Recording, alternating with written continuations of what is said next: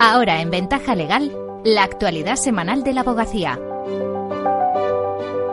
Bienvenidos Luis y Mercedes. Hola. Hola, ¿qué tal? Saludos a todos. Comenzamos. La abogacía reclamó la semana pasada en las vigésimo quintas jornadas de los servicios de orientación y asistencia jurídica penitenciaria celebradas en Ávila que se apruebe una ley de procedimiento en materia penitenciaria y que ésta incluya la asistencia letrada preceptiva en todo el proceso para salvaguardar los derechos de los internos. Victoria Ortega es la presidenta del Consejo General de la Abogacía.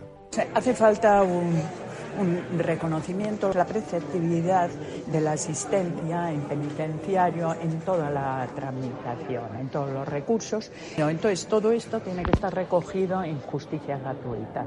Como es fundamental que se creen en todos los centros penitenciarios los servicios de asistencia penitenciaria y que lo estén al presupuesto de justicia gratuita. ¿Para qué voy a hablar de que tengan cubiertos pues todos los desplazamientos? Generalmente los centros penitenciarios no se encuentran en las propias ciudades, ni mucho menos en el centro. Entonces que todo esto lo tengan cubierto. El secretario general de Instituciones Penitenciarias, Ángel Luis Ortiz González, presente en las jornadas, se mostró de acuerdo en que esta asistencia letrada dentro de las prisiones ha de ser obligatoria y aseguró que para una persona privada de libertad no hay mejor cosa que contar con un buen abogado. En las jornadas se denunció también la situación de las mujeres reclusas, a las que se calificó como las grandes perjudicadas de nuestro sistema penitenciario. Para mejorar sus derechos se exigió el cumplimiento de las reglas de Gogh y se pidió la instauración de la figura del agente de igualdad, así como el establecimiento de auditorías de género periódicas. Y además se revisó la implantación del sistema de comunicación por videoconferencia entre colegios de la abogacía y centros penitenciarios. Representantes de la Subcomisión de la Jurisdicción Mercantil y Concursal del Consejo General de la Abogacía se reunieron la semana pasada con representantes de los Ministerios de Economía y de Justicia para trasladarle las alegaciones de la abogacía al reglamento de la Administración concursal. El Consejo registró la semana pasada un escrito de alegaciones especialmente severo y crítico con esa propuesta de reglamento de Administración concursal que rechaza por considerarlo elitista y eludir incluso una retribución mínima.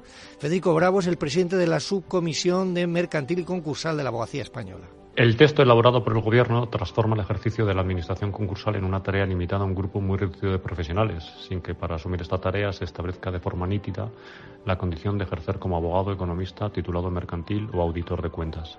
En sus alegaciones al reglamento, el Consejo General pone el acento en un régimen transitorio que está generando un enorme descontento por lo abrupto de los cambios y especialmente porque pretende restringir el acceso al ejercicio de la Administración concursal a un número muy limitado de profesionales. Para la abogacía también es preciso que se establezca una retribución mínima por el trabajo de Administración concursal y que esta compensación esté dentro de unos estándares acordes con la dedicación de cada uno de los casos. El juzgado número 2 de Girona ha concedido la incapacidad absoluta a un trabajador de 59 años por considerar que las lesiones derivadas de la bulimia que padece le impiden realizar todo tipo de trabajo y condena a la Seguridad Social a pagarle la pensión correspondiente al 100% de su base reguladora. Ámbar Zambrano, abogada defensora del afectado, afirma que se trata de un fallo pionero. Lo que no existe es un caso de una sentencia en un hombre de esta edad mayor de 59 años y con este tipo de patología porque se suele asociar a gente joven y sobre todo a mujeres y a chicas jóvenes.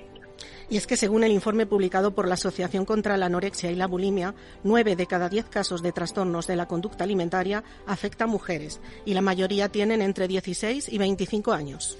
Y vamos ya con otras noticias breves de la última semana. Los responsables de tecnología de los colegios de la abogacía analizan los últimos avances y soluciones en su jornada tecnológica. Se abordaron, entre otros, tres aspectos importantes para atender las necesidades de los abogados en materia tecnológica. Su sistema integral de gestión, la evolución de la tarjeta de la autoridad de certificación y el expediente electrónico. Arranca el primer curso básico de litigación de la Unión Europea que enseña cómo recurrir ante el Tribunal de Justicia de la Unión Europea. La formación se impartirá hasta el 29 de noviembre con el objetivo de dar a los profesionales de la abogacía una visión amplia del Tribunal de Justicia de la Unión Europea mediante distintos tipos de interposición de acciones, con litigios y casos prácticos. Novedades eh, jurisprudenciales en materia de segunda oportunidad hoy en la conferencia de los lunes. A cargo de Idoya Azpeitia, vocal de la Comisión Deontológica y de Derecho Concursal del Colegio de Murcia. Será moderada por Emilio Fuentetaja, decano de Segovia.